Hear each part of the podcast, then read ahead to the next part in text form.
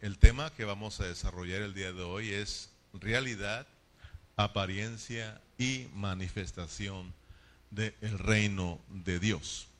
Realidad, apariencia y manifestación del reino de Dios.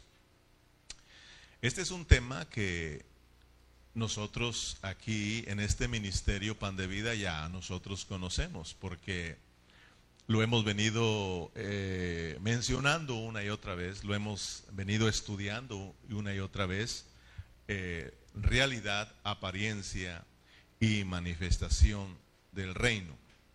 Entonces, y este tema, ¿verdad? Estos tres asuntos o tres aspectos del reino, eh, realmente lo deberían de conocer todos los cristianos, todos lo, lo deberían de conocer, pero tristemente son muy pocos los que conocemos estos tres aspectos del reino, porque la mayoría de cristianos ha sido muy descuidado eh, con respecto a la enseñanza pura de la palabra de Dios, ¿verdad? Y hermanos, debido a la falta de conocimiento de estos, de estos tres aspectos del reino, entonces, hay mucha confusión con respecto a la segunda venida de Cristo, ¿verdad? La mayoría de cristianos están esperando a que el Señor regrese por su segunda vez, pero no para ir al reino, sino para irse al cielo con Dios, ¿verdad? Y eso es, un, es muy triste porque se están brincando una parte muy importante que es el reino de Dios. O sea, de que hay una eternidad, todos lo conocemos, porque en un tiempo todos estaremos juntos por la eternidad y esa es nuestra esperanza para todos los creyentes, de que un día vamos a estar juntos todos por la eternidad en la nueva Jerusalén, ¿verdad? O sea, de que la nueva Jerusalén llegaremos a ser todos los hijos gloriosos transformados, llenos de la vida de Dios, ¿verdad? Estaremos con el Señor para siempre. Entonces, eh, pero se brincan algo importante que es el reino. O sea, de que todos nosotros como cristianos debemos de saber que después de que se cierre esta dispensación, que es la gracia, viene otra dispensación que es el reino. Dios ha venido trabajando por dispensaciones y en cada dispensación Él tiene su forma de obrar no es lo mismo como Dios obró en el tiempo de la ley, como Dios está obrando en el tiempo de la gracia. No es lo mismo como Dios va a operar en el tiempo del reino, como Dios está operando en el tiempo de la gracia. Una vez que se cierre, se acabó, ¿verdad? Y no podemos seguir. Lamentablemente, ahorita tenemos a muchos cristianos que se regresan a tratar de vivir de acuerdo a la ley. Cuando Dios va avanzando hacia adelante, ellos van hacia atrás. ¿Se das cuenta? Entonces, eh, debemos nosotros de orar al Señor, que Dios nos siga revelando su palabra y por favor debemos de prestarle atención a estos tres aspectos del reino. Aunque nosotros ya lo hemos mencionado una y otra vez, es importante que los toquemos porque de esta manera, como dice el pastor Eduardo Reyes, en, el, en la repetición está el aprendizaje. Una, una vez que lo hablamos y luego Dios nos lo vuelve a mencionar, lo volvemos a repetir, a repetir, hasta que de repente lo captamos, lo entendemos. Entonces, eh, ahorita estamos ya casi en el cierre de la era de la gracia, estamos en la transición, por no decir que ya estamos entrando al reino o ya entramos al reino, eh, se llama la transición, es decir, todavía nos queda un poquitito de gracia y creo que este poquito tiempo que nos resta, Dios lo está como alargando para que nosotros podamos venir al arrepentimiento, ¿verdad? Entonces, claro que Dios tiene un determinado tiempo, pero Dios nos está dando a tiempo a todos para que nos arrepintamos y podamos recibir el perdón de Dios. Cuando se cierre la gracia, ya no hay más perdón. Ese es el asunto. Para que miren lo importante que, eh, que es la gracia. Cuán importante es en donde estamos nosotros. Ahorita le pedimos perdón al Señor y Él nos perdona, hermano. Gracias porque Él es, él, él es misericordioso para con nosotros. Pero una vez se acabe la gracia, ya no va a haber perdón, hermano. Ya no va a haber perdón. Y aunque tú clames, Dios ya no te va a escuchar. Porque ya no tienes un intercedor, un intercesor, perdón. Ahorita tenemos un intercesor ahí arriba. Tú, él ora y nosotros oramos juntamente con él, ¿verdad? Nosotros hablamos, oramos, clamamos y Dios nos escucha, ¿verdad? Pero llegará el tiempo en que Él se levante y se quite las ropas de sacerdotes y entonces se ponga las ropas de reyes o de juez. Y entonces ya no hay un intercesor, ya no puedes orar, ya no te van a escuchar.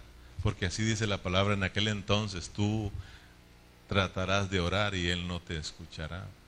Se acabó el tiempo en que Dios sí escuchaba. Se acabó el tiempo de la gracia. Entonces ahorita todavía tenemos tiempo de volvernos al Señor y el Señor nos perdona porque estamos en el tiempo de la gracia. Amén. Entonces es importante este tema del reino y es importante conocer estos tres aspectos del reino que son realidad, apariencia y manifestación. Entonces eh, los vamos a volver a tocar para que tú les prestes atención. Primeramente miremos la realidad del reino de Dios. Eh, ¿En qué parte de la, del Evangelio de Mateo tenemos la realidad del reino de Dios? ¿En qué parte de eh, Mateo tenemos este primer aspecto que es la realidad del reino de Dios? Mateo capítulo 5, 6 y 7. Ahí se nos presenta la realidad del reino de Dios. Y si ustedes recuerdan, por bastantes horas estuvimos nosotros ya estudiando la realidad del reino de Dios. Lo acabamos de terminar, ¿verdad? Y el Ceja nos compartía un punto muy importante de cómo vivir la realidad del reino. Y eso es de que tenemos que negar nuestro yo. O sea, hay un problema en nosotros, en nuestro yo, hermano. Estamos muy vivos, muy vivos. Y es por eso de que nos cuesta experimentar la realidad del reino de Dios. Pero ahorita Dios nos va a iluminar y vamos a entender y esperando siempre que Dios nos vuelva hacia Él, ¿verdad? Entonces, Mateo 5, 6 y 7, ahí tenemos la realidad eh, del reino de Dios. Entonces, miramos que esta realidad del reino de Dios tiene que ver con la vida y naturaleza santa de Dios. O sea, de que el reino de Dios, si tiene que ver con la vida y la naturaleza santa de Dios, estamos hablando de su misma vida. El reino de Dios tiene que ver con una clase de vida, la vida de Dios, la naturaleza divina de Dios. Entonces, ahora nosotros, al ser, trans, ah, al ser trasladados, ¿verdad? De las, de las tinieblas o del reino de Satanás al reino de su amado Hijo, al reino de Dios, entonces ahora nosotros somos hijos de Dios, somos hijos del reino, ¿verdad? De Dios y tenemos la naturaleza divina de Dios, tenemos la vida santa de Dios, por lo tanto, la realidad del reino entonces consiste en que nosotros vivamos qué? Vivamos la vida santa de Dios. Esa es, eso es vivir la realidad del reino de Dios. Cuando hablamos de la realidad del reino de Dios, estamos hablando de la misma vida de Cristo. Estamos hablando del mismo carácter de Cristo. Entonces, vivir en la realidad del reino es vivir la vida de Cristo vivir a Cristo. Amén. Y también la realidad del reino de Dios es la vida práctica de la iglesia. Entonces, vivir en la realidad del reino de Dios es vivir a Cristo y vivir la, la, vida práctica de la iglesia. O sea, de que Cristo y la iglesia son la realidad del reino de Dios. Eso es el reino de Dios si Cristo es el reino y nosotros somos parte de Cristo, la iglesia es el cuerpo de Cristo, quiere decir que Cristo es el rey y la iglesia es su reino. Entonces, hermanos, vivir en la realidad del reino es vivir a Cristo y vivir la vida de la iglesia para que nosotros le prestemos atención y miremos cuán importante es la vida de la iglesia cuán importante debe de ser para nosotros como hijos de Dios la vida de la iglesia. Qué triste es que para muchos cristianos la vida de la iglesia no es muy importante, es muy importante otras cosas. Pero fíjate que para nosotros es importante porque es la realidad. Es la realidad, hermano. Quisiera que nosotros prestáramos atención y miráramos cuán importante es la vida de la iglesia. Cuán importante, hermanos, es que estemos juntos adorando a nuestro Dios. Cuán importante es que estemos juntos celebrándole fiesta a nuestro Dios, hermano. ¿Te acuerdas que ese era el anhelo? Ese fue el anhelo de Dios sacar a su pueblo Israel de, la esclavitud de Egipto para que le, le celebraran fiesta, ¿verdad?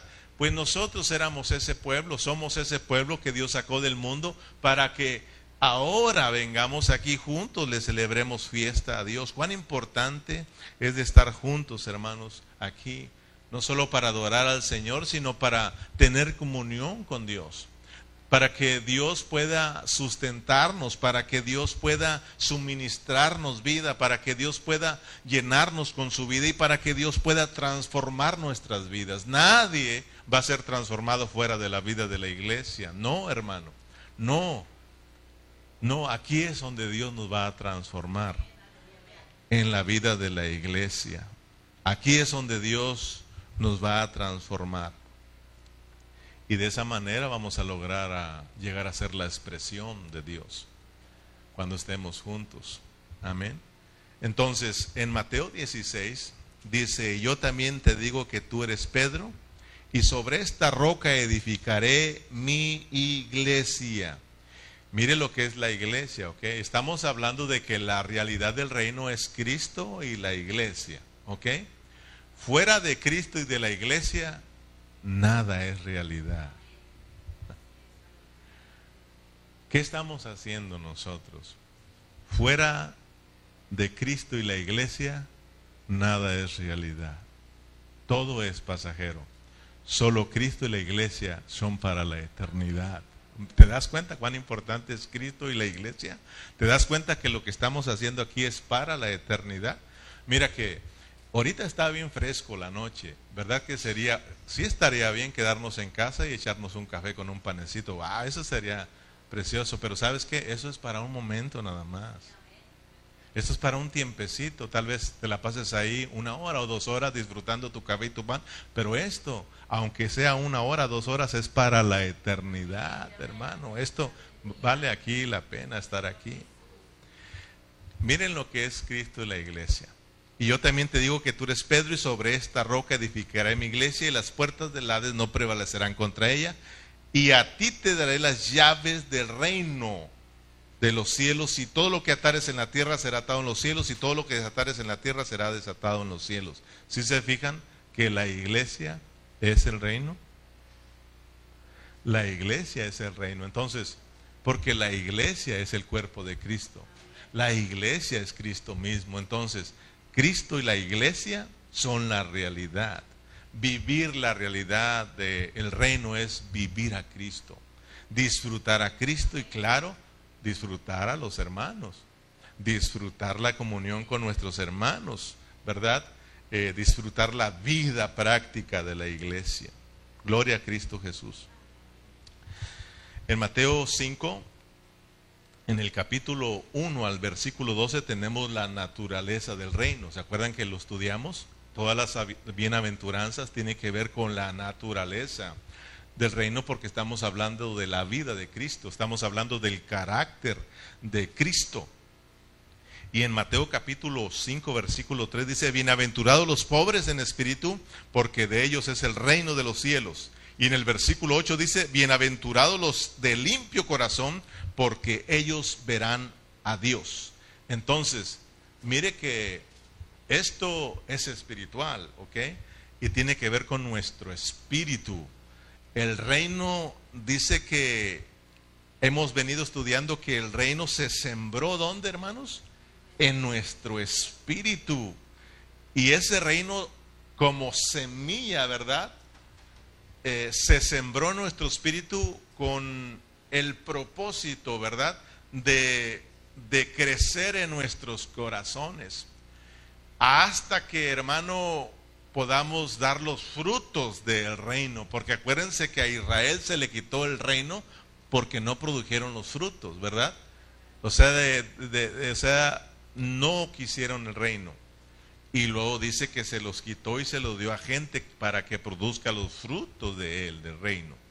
Y ahora nosotros somos el reino, ahora el reino está con nosotros, ¿verdad? Y dice que se sembró en nuestro espíritu, pero ese reino como semilla tiene que crecer en nuestros corazones.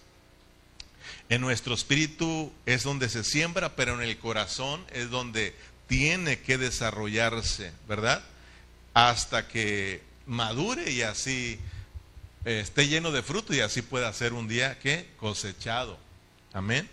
Entonces, ahora lo que Dios quiere hacer es desde nuestro espíritu, ese es el bendito problema, que Cristo no puede fluir a nuestros corazones porque nosotros somos duros de corazón, ¿verdad? Somos, como dice la película, ¿verdad? Duros de salvar. Entonces, eh, pero eso es debido a que nosotros nos cuesta disponernos a la vida, porque ahora estamos hablando de una vida disposicional. Si tú te dispones, Dios fluye, Dios puede crecer, Dios puede capturarte. Si tú no te dispones, Dios no puede fluir.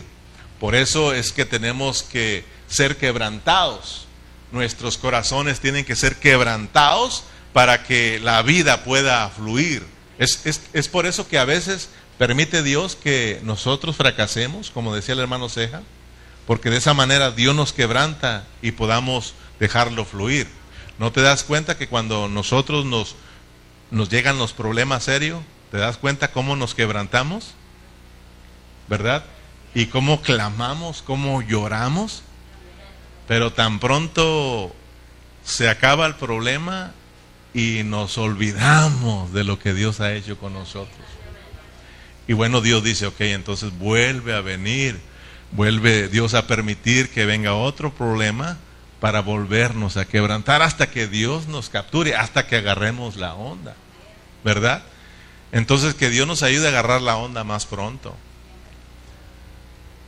¿verdad? Entonces, eh, Dios quiere fluir, pero esto se logra cuando tú y yo nos disponemos. O sea, de que lo que Dios quiere hacer en nuestros corazones es hacer su hogar él quiere hacer su hogar en nuestros corazones. ¿Y qué significa que Él quiere hacer su hogar en nuestros corazones? Porque Él quiere venir a morar en Él también. Ya mora en tu espíritu, ahí no tenemos problemas. Gloria a Dios, amén. Y gloria a Dios porque Él se los reservó ahí, hermano, para venir y morar dentro de Él. Pero ahora dice, ahora yo quiero desde de, tu espíritu extenderme a tu corazón. Ahora quiero que mi, tu corazón sea mi hogar también. ¿Verdad? Porque a veces no le permitimos ciertos lugares de nuestras vidas, ¿verdad? Hasta aquí nada más, Señor, pero para acá no te metas. Y es donde tenemos el problema. Entonces Dios dice, yo quiero hacer mi hogar, o sea, quiero que sea mi casa y yo pueda fluir en todo tu corazón, ¿verdad?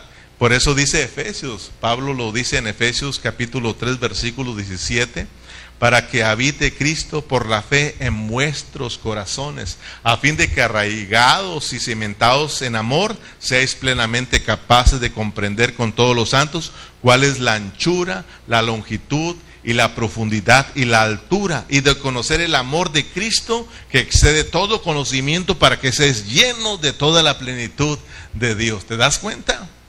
O sea, el, el propósito de Dios al al que al hacer su hogar en nuestros corazones es de saturarnos con su vida, que disfrutemos la riqueza de Cristo para que juntos lleguemos a ser la plenitud de Dios, su expresión, hermano.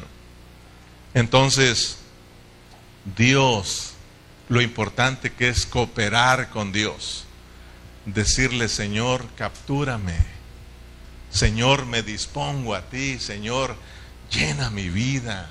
Como lo cantábamos aquí, ¿verdad? El Espíritu de Dios. Cada vez que cantan ese canto me acuerdo de el que lo compuso. Porque el canto dice así, el Espíritu de Dios se mueve en este lugar, ¿verdad? Ahora nosotros lo cantamos se mueve dentro de mí, ¿verdad? Porque Él llegó a una congregación como aquí y miró cómo el Espíritu Santo se movía en ese lugar, pero no se estaba moviendo en Él. Entonces Él empezó ahí a decirle, muévete mí, Señor, llena mi vida, llena mi ser, ¿verdad? Entonces, porque a veces venimos aquí y el Espíritu se está moviendo, lamentablemente en muchos de nosotros no se mueve porque tú y yo no venimos dispuestos. No nos disponemos. Estamos aquí pensando no sé qué, ¿verdad? Pero aquí tenemos que, Señor, muévete en mí, muévete en mí, Señor. Abro mi corazón, Señor. Fluye en mi vida, ¿verdad? Haz tu hogar en mi corazón. Se lléname de ti, ¿verdad? Y Dios entonces empieza a fluir, hermano. Cuán importante es de que tú y yo cooperemos, nos dispongamos. Esto es una vida disposicional de todos los días. Amén. Entonces, recordemos que en los evangelios la semilla del reino se siembra. En los hechos brotan esos retoños. En las epístolas miramos el crecer y madurar de esa semilla y en Apocalipsis tenemos la cosecha. Esto es el propósito de que el reino se sembró en nosotros, que crezca hasta que alcancemos la madurez y estemos listos para ser cegados como primicias en la segunda venida de Cristo. Porque todos vamos a ser cegados, porque todos vamos a alcanzar la madurez, solo que algunos la alcanzan tarde y otros temprano, como en una siembra. En una siembra usted siembra 10 eh, granos de maíz y los 10 eh, brotan, pero si se da cuenta, uno o dos van a alcanzar la madurez y el fruto primero. Y esos son los que usted más disfruta. Amén. Entonces el Señor quiere sus primicias para disfrutarla y esto es para que reinemos con Él. Amén. Entonces hay que disponernos. En Mateo 6:10 dice que debemos orar para que venga el reino y se haga la voluntad de Dios como en el cielo, aquí también en la tierra. Hay una voluntad en el cielo, ¿ok? ¿Y cuál es la voluntad en el cielo? La voluntad en el cielo es que se establezca el reino para que se haga la voluntad aquí también en la tierra. Allá no hay problema, allá se hace, en el cielo se hace la voluntad de Dios. El problema lo tenemos aquí abajo. Pero nosotros tenemos que orar y orar para que venga el reino orar para que Cristo reine en nuestras vidas, eso se llama disposición, disponernos. Si yo oro, si yo me dispongo, Señor, reina, gobierna en mi vida, que venga tu reino, Señor, gobiername desde mi espíritu, Señor. Oh, hermano, entonces viene el reino a tu vida, ¿verdad? Y empiezas tú a vivir en la voluntad de Dios, porque entonces empiezas a ser gobernado por el cielo. Y si estamos siendo gobernados por el cielo, entonces vamos a vivir en la voluntad de Dios, que es en la realidad, vivir en la realidad del reino, vivir en la realidad de la vida práctica de la iglesia. Ahí se lleva a cabo la voluntad de Dios. Entonces, cuán importante es que nos dispongamos. Y siempre voy a estar mandando los los, a veces en mi yo digo, ya no les mando información de nada. Pero Dios me dice, yo te hablo, diario te hablo a ti. Y soy paciente. Sígueles teniendo paciencia y sígueles mandando esos mensajes. Yo me encargo de los demás. Entonces, ahí voy a estar, hermano, los invito a orar, a orar, a orar, a orar, hasta que estemos orando todos juntos ahí. Amén. En segundo lugar, tenemos la apariencia del reino de Dios. Ya estuvimos hablando bastante de la, realidad del reino de Dios, ¿verdad? De la realidad del reino de Dios. La realidad del reino de Dios, ¿cuál, cuál es, hermano? Vivir la vida de Cristo, vivir la vida práctica de la iglesia. Cristo y la iglesia son la realidad. Si tú vives a Cristo, tú vas a amar la vida práctica de la iglesia. Eso es seguro. Si alguien dice, yo amo a Cristo, pero no te miro ahí en la iglesia, a mí no me vengas con cuentos, cuéntaselo a otro. Porque el que ama a Cristo, ama a sus hermanos, ama a sus hermanos también. Amén. Porque así lo dice la palabra, si me amas a mí y aborreces a tu hermano, ¿cómo está ese asunto, verdad? Eso es mentira. Y eso es estar en tinieblas. Entonces, ahora miremos el segundo aspecto del reino que tiene que ver con la apariencia del reino de Dios. ¿En qué parte de la Biblia tenemos la apariencia del reino de Dios? Y eso se lo dejo para los que están conectados por vía Facebook, ¿verdad? Porque a veces nos conectamos y nos vamos para otro lado, ¿verdad? Entonces, a ver si están conectados ahí. Y aquí tengo abierto mi Facebook para verlos, ¿verdad? Entonces, esta pregunta es para ustedes también. ¿En qué parte del Evangelio de Mateo tenemos el aspecto de la apariencia del reino de Dios? Creo que ustedes también aquí ya lo saben, ¿verdad? ¿En cuál? ¿En qué parte? Mateo capítulo 13, ¿verdad? Mateo capítulo 13, ahí tenemos la apariencia, vamos a verlo ahí. 13. Ahí encontramos tres parábolas. Bueno, hay más, pero hay tres parábolas que el Señor usó para mostrarnos la apariencia del reino. Las cuales son, número uno, dígame. No, hay muchas parábolas ahí, pero hay tres que el Señor usó para mostrarnos la apariencia. Número uno, el trigo y la cizaña. Número dos, la semilla de mostaza. Y número tres, la levadura. Esas fueron las tres parábolas que el Señor usó para mostrarnos la apariencia del reino. Cuando hablamos del trigo, que es la realidad, Dios nos quiere mostrar cómo el reino, por eso empieza hablándonos del reino. El reino es una semilla, porque tiene que ver con una clase de vida, ¿verdad? Y es comparado como con una, una, una siembra, ¿verdad? Entonces, Dios usa el trigo para mostrarnos que es la realidad del reino, para mostrarnos cómo vino a surgir la apariencia del reino. Y por eso empieza con la segunda parábola hablando del trigo y la cizaña. Y luego el, el, perdón, el grano de mostaza y luego la mujer que leuda la masa. Amén. Entonces, eh, en el Mateo 13 dice en el versículo 1 y 2, le refirió otra parábola diciendo, el reino de los cielos es semejante a un hombre que sembró una buena semilla en el campo, pero mientras, estoy en el 24, ¿verdad? 13, 24, ¿sí?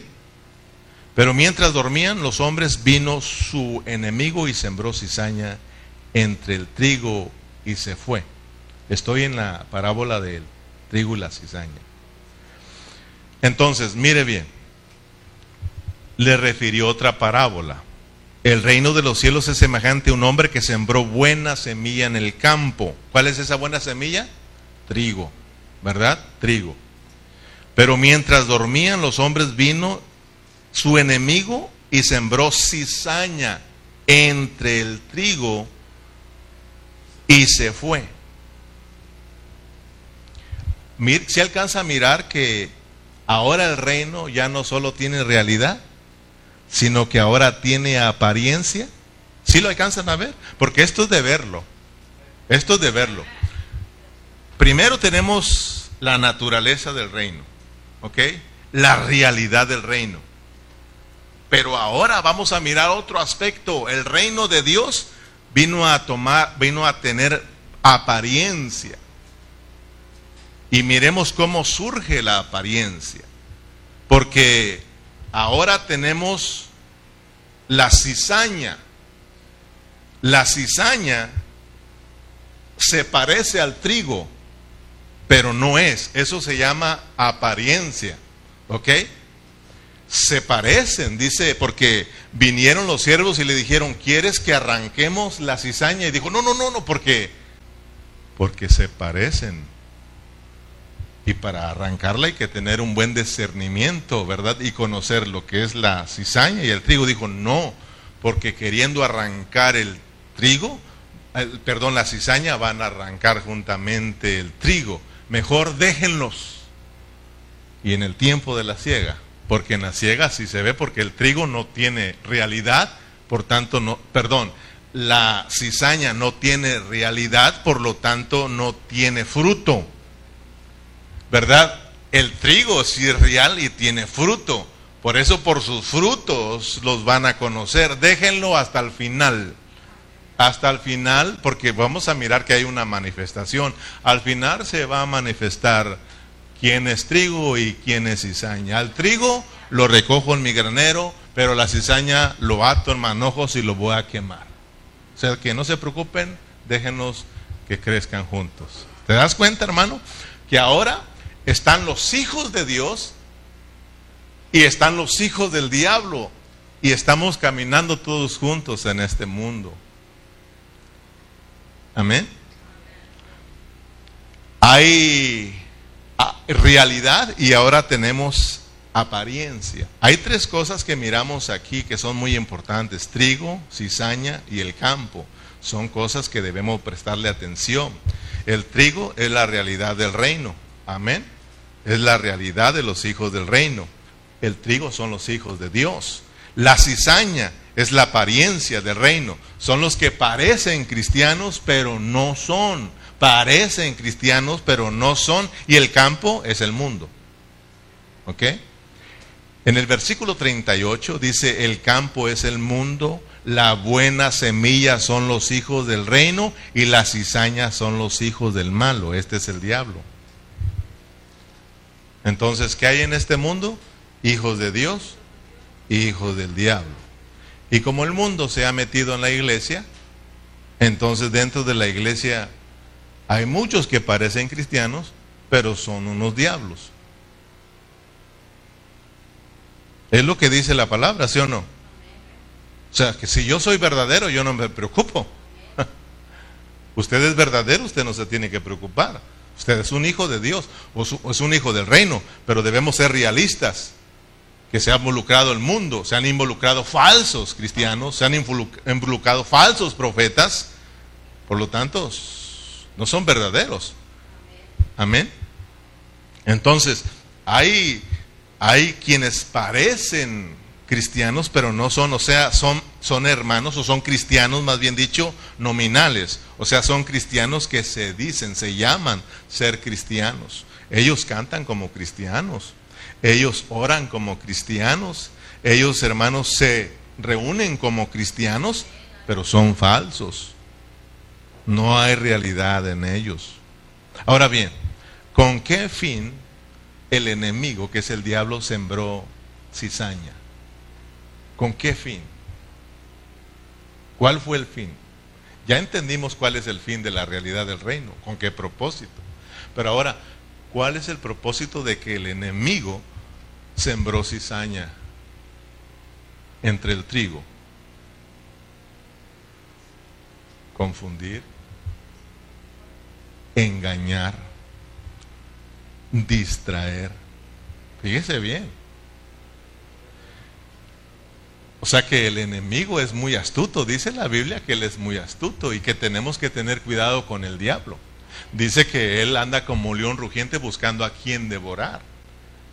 Y el cristiano dice, oh, yo soy de Cristo y todo, y no se da cuenta que lo trae trapeando el suelo. Lo trae engañado alejándolo de la realidad de Cristo, a los verdaderos cristianos, ¿ok? Ahorita, hermanos, sin adelantarnos, solo tenemos dos clases de cristianos, ¿ok? Ahorita, ahorita en nuestro estudio solo tenemos dos clases de cristianos porque ahorita aparece otro cristiano. Primero tenemos una clase de cristiano verdadero, pero ahora tenemos otro que es ¿qué? Falso. Un cristiano falso, un cristiano verdadero. miren esos dos. Uno que es realidad, otro que es apariencia, solo aparenta.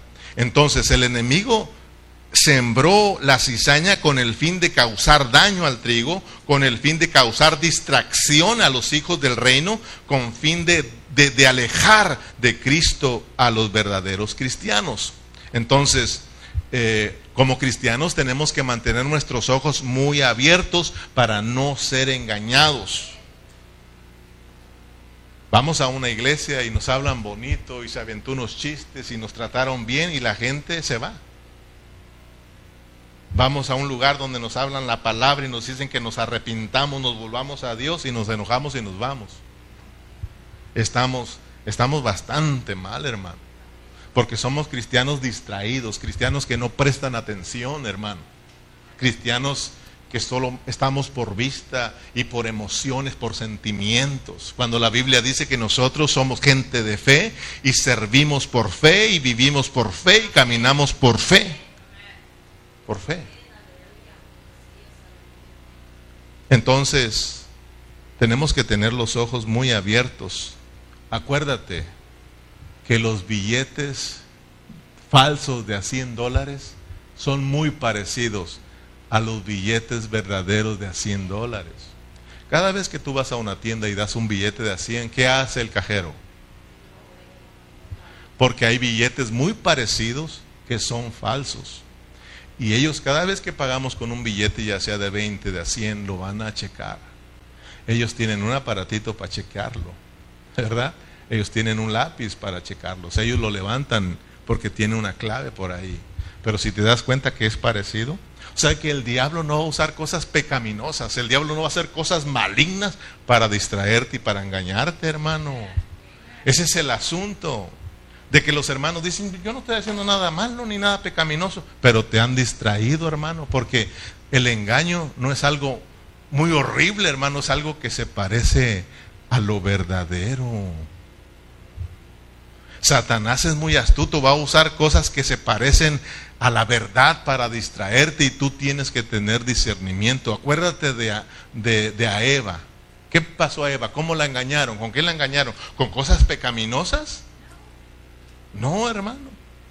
Con la misma palabra de Dios, pero sacada de contexto, contexto torcida, torciendo el diablo las escrituras, le habló la palabra, ¿sí o no?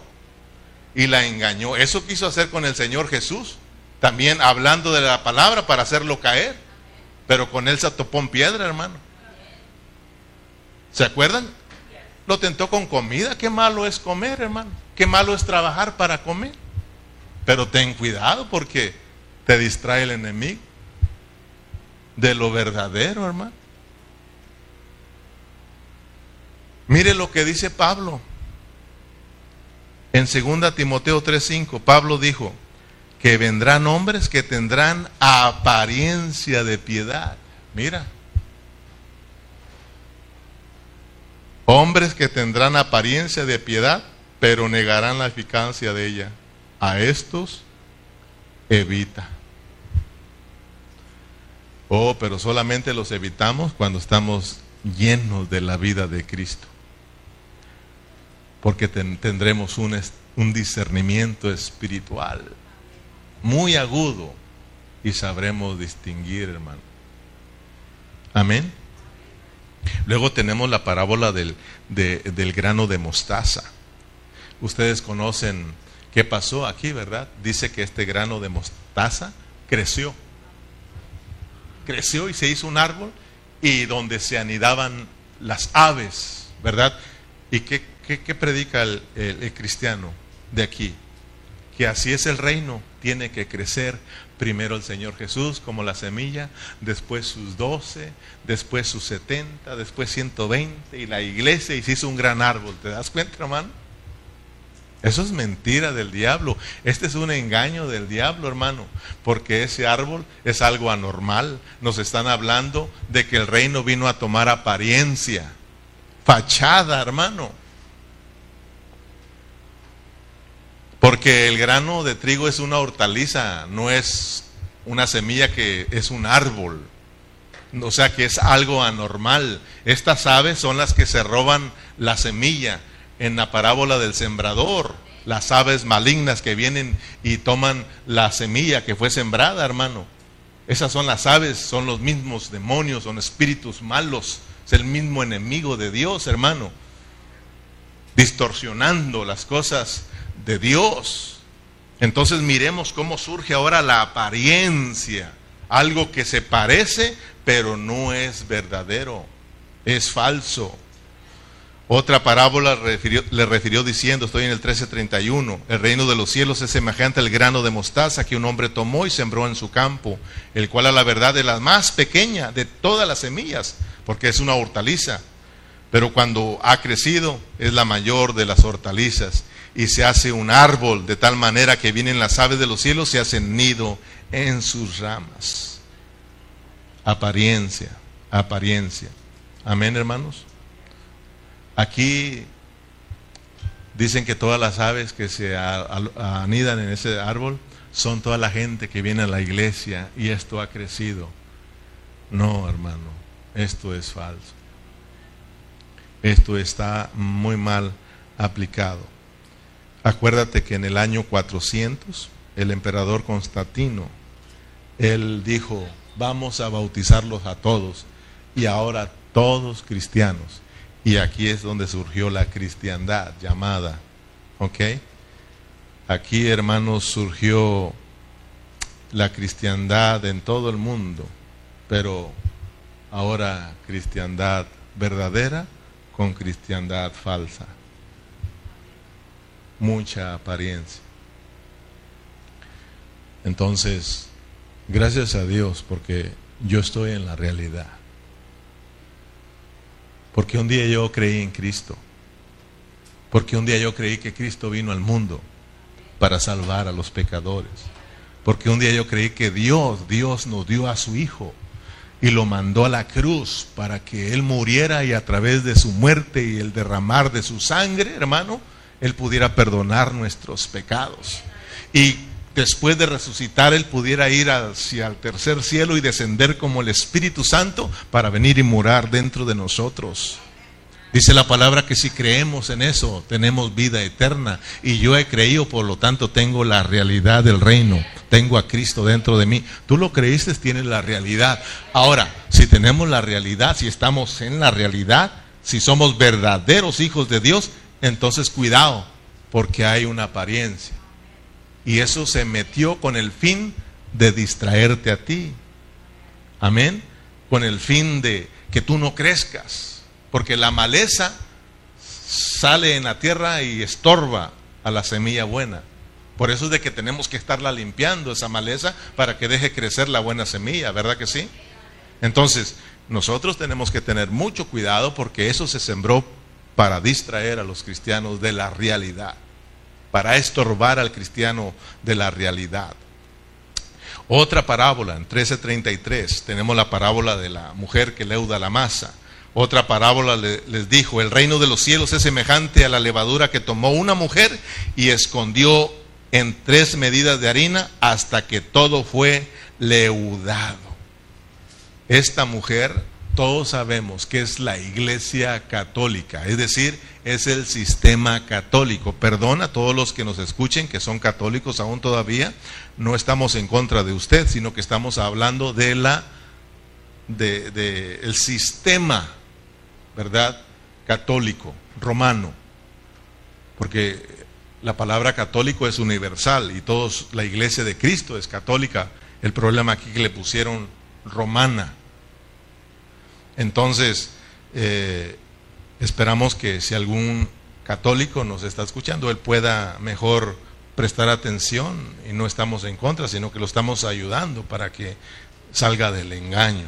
Así como a los cristianos también que han sido engañados, ¿verdad? Eh, salgan también del engaño. Entonces, esta mujer se refiere al sistema católico, la cual, el cual ha causado mucho daño, mucho daño en la vida de la iglesia. Estaba mirando un programa del catolicismo. ¿Sabe qué están haciendo hoy? Reuniéndose como los cristianos. Ya están dejando sus reuniones normales como lo hacen. Ahora tienen grupo de alabanza. Ahora ellos ya están predicando como uno. Ahora te invitan a orar. Fíjate, estaba viendo. Y está el montón. Yo dije, Dios mío. Y los verdaderos. Que Dios nos ayude, hermano. Apariencia, apariencia. Esta el sistema católico ha causado mucho daño, que en la historia dice que ha matado a muchos verdaderos cristianos. Y no dice la historia, lo dice la palabra del Señor. Mira, léalo conmigo para que mire lo que ha hecho esta, esta mujer que leuda la masa. que leudó toda la masa, ¿verdad? Engaño, pecado, falsedad. Apocalipsis 17:4. Y la mujer estaba vestida de púrpura y escarlata y adornada de oro, de piedras preciosas y de perlas. Apariencia, ¿verdad? Apariencia. Y tenía en la mano un cáliz de oro lleno de abominaciones y de la inmundicia de su fornicación, y en su frente un nombre escrito, un misterio, Babilonia la grande, la madre de las rameras y de las abominaciones de la tierra. Vi a la mujer ebria de la sangre de los santos, fíjese, de la sangre de los santos y de la sangre de los mártires de Jesús, y cuando la vi quedé asombrado con grande asombro.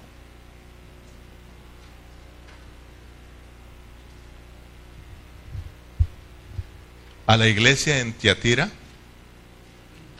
Dios le habló fuerte porque cayó en el engaño de esta mala mujer. Y ellos están representando a esta mala mujer. Y aquí es donde empezó el catolicismo.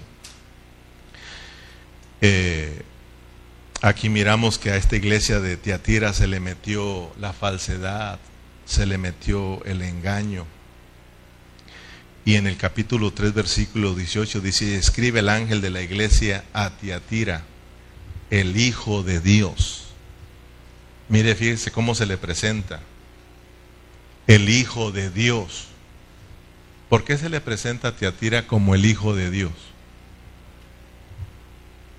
Si estamos hablando que ella representa al, al sistema católico.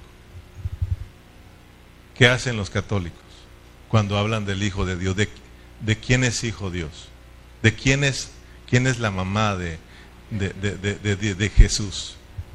¿Verdad? ¿No es María?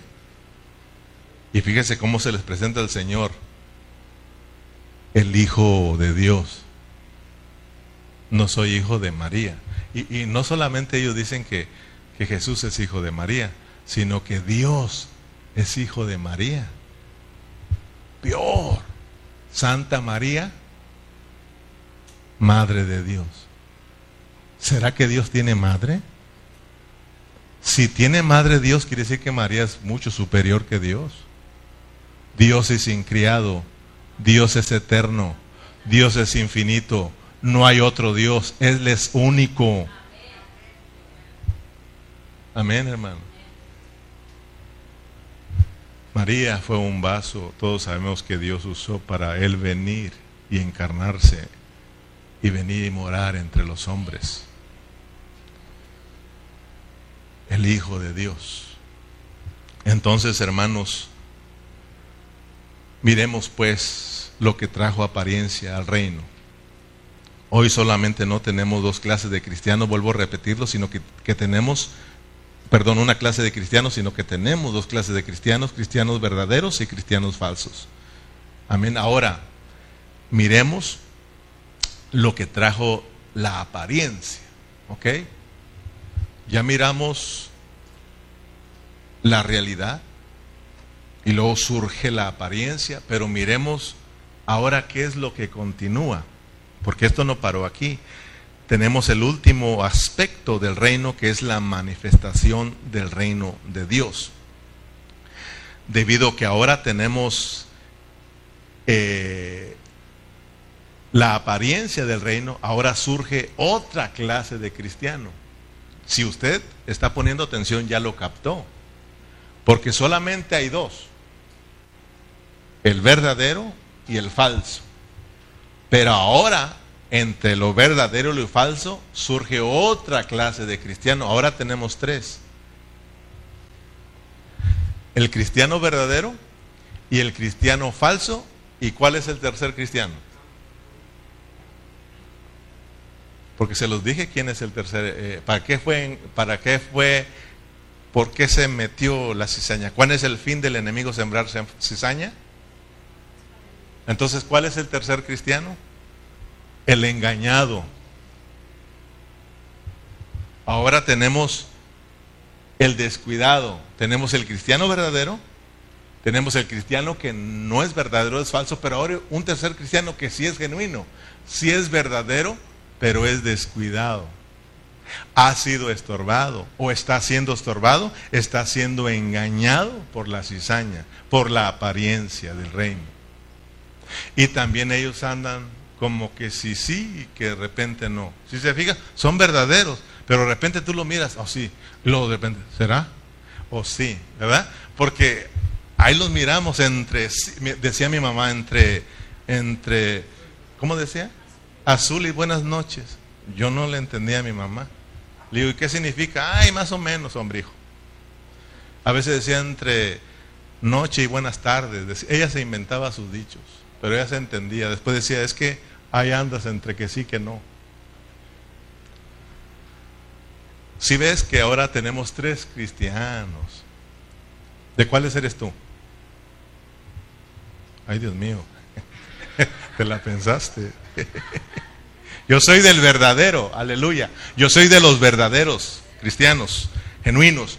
Hay genuinos, hay verdaderos, pero son engañados. Son, están siendo estorbados. Por eso ahora tenemos, hermanos, la manifestación del reino de Dios. En Mateo 24 tenemos dos parábolas que el Señor usó para mostrarnos la manifestación del reino. En Mateo capítulo 24 y 25 ¿verdad? Ahí tenemos la manifestación, pero nos enfocamos en el capítulo 25. Ahí tenemos dos parábolas que el Señor usa para mostrarnos la manifestación del reino de Dios.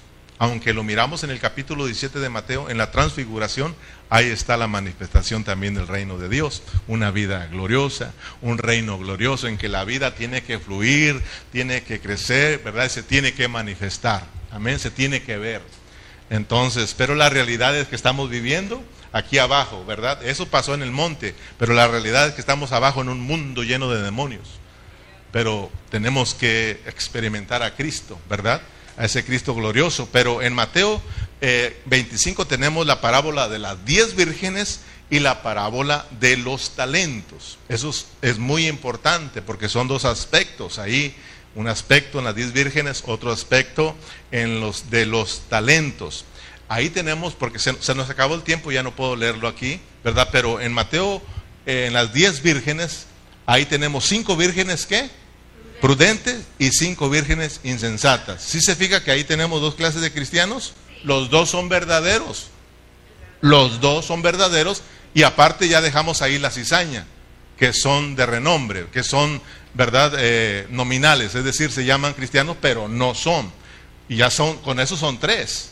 Pero aquí en Mateo 25 tenemos dos, cinco prudentes, cuidadosos, y cinco insensatos, descuidados, engañados, estorbados. ¿Ok?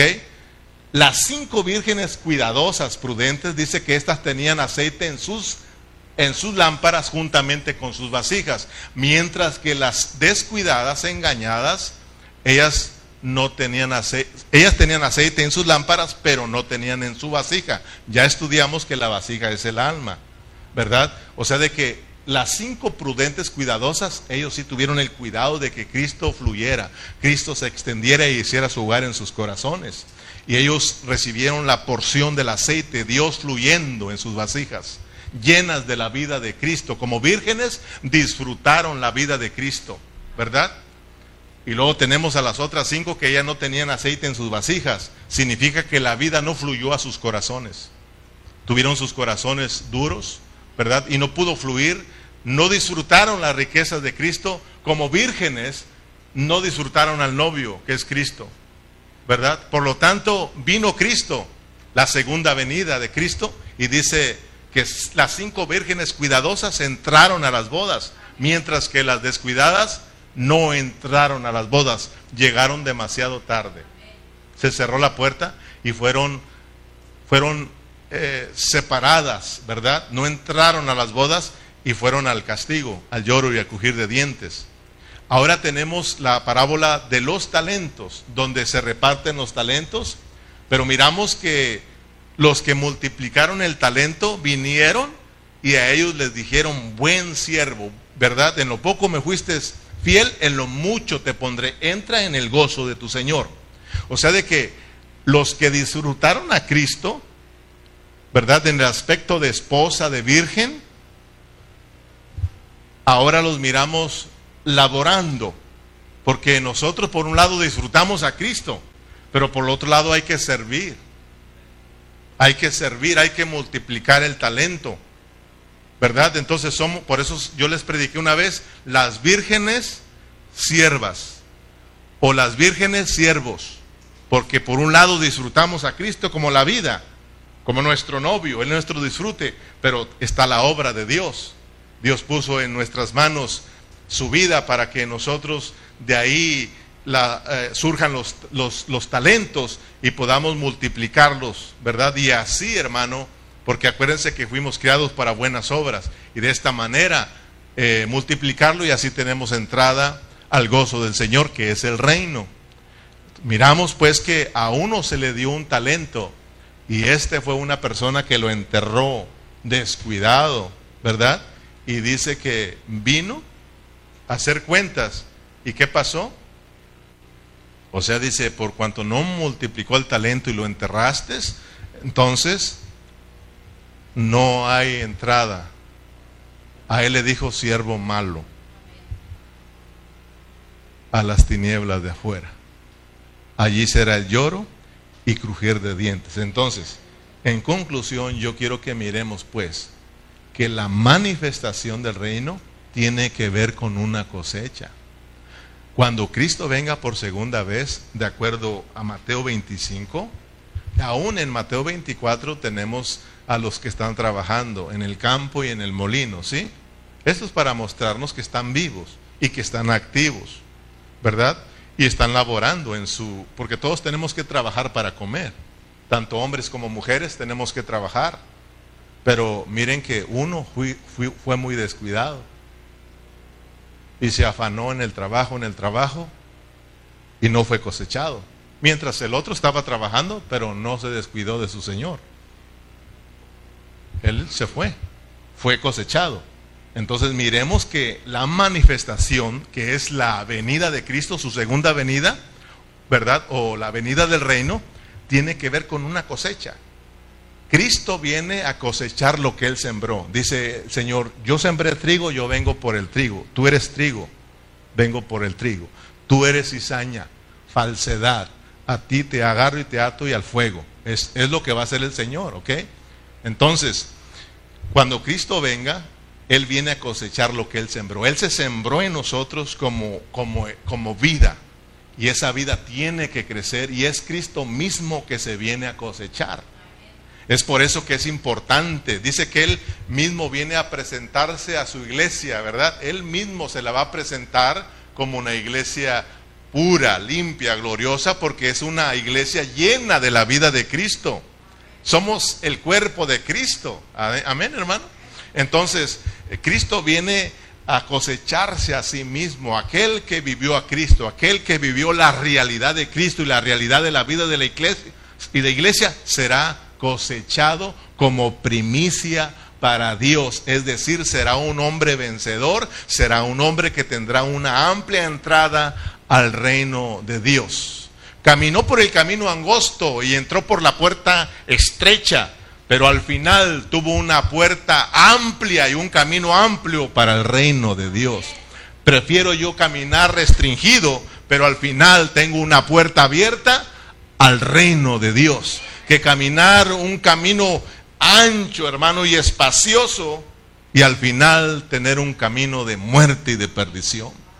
Entonces, mis amados hermanos, recuerden que Cristo está a las puertas, Él viene pronto y Él viene a cosechar lo que Él sembró. Él sembró trigo, el trigo tiene que crecer, tiene que madurar, estar lleno de frutos para entonces ser cegados por el Señor. Que Dios nos ayude a crecer y madurar y producir los frutos del reino para que tengamos entrada a su reino. Póngase de pie. Gloria a Cristo Jesús. Tenemos, tenemos dos responsabilidades delante del Señor, hermanos, como vírgenes, ¿verdad? Y como siervos. Como vírgenes, disfrutar a Cristo, disfrutar la vida de Cristo, hermanos, disfrutar la vida de la iglesia. Y como siervos, serle fieles al Señor en lo que Él nos ha puesto a hacer. Multiplicar nuestro talento y nos espera el reino. Padre Celestial, muchas gracias por tu palabra. Gracias porque una vez más nos habla, Señor, y ahora nos has enseñado estos tres aspectos de tu reino, Señor, realidad, apariencia y manifestación, Señor. Ahora, Padre, debido a estos tres aspectos del reino, ahora miramos tres clases de cristianos. Cristianos verdaderos, cristianos falsos y cristianos que son genuinos, verdaderos, pero que están siendo engañados. Señor, ayúdanos a no ser los que estamos caminando y estamos cayendo en el engaño. Ayúdanos, Señor, danos un corazón humilde para ti, Señor, para no ser engañados. El problema del engaño viene a causa de un corazón que se ha endurecido, Señor. Por eso, Padre Celestial, te pedimos que quebrante nuestros corazones, Señor. Que nuestros corazones no se endurezcan para ti, Señor. Abrimos la puerta de nuestro corazón, Señor. Nos abrimos a ti, nos disponemos a ti para que tú, Señor, desde nuestro espíritu puedas fluir, Señor, y hacer tu hogar en nuestros corazones. Para que podamos disfrutar tus riquezas Señor, de lo contrario, si tú nos hablas, cerramos el corazón, nosotros somos descarriados y al ser descarriados somos engañados y al ser engañados somos alejados de ti y al final nuestra caída es en el mundo, Señor. Líbranos, Padre Celestial, y cuídanos, ayúdanos, Señor, ten misericordia de nosotros, levántanos, restauranos para tu gloria. A ti sea la gloria y la honra por siempre, Señor. Despídenos en paz, lleva con bien a mis hermanos y usted reciba la gloria y la honra por siempre en el nombre de Jesús. Amén y amén.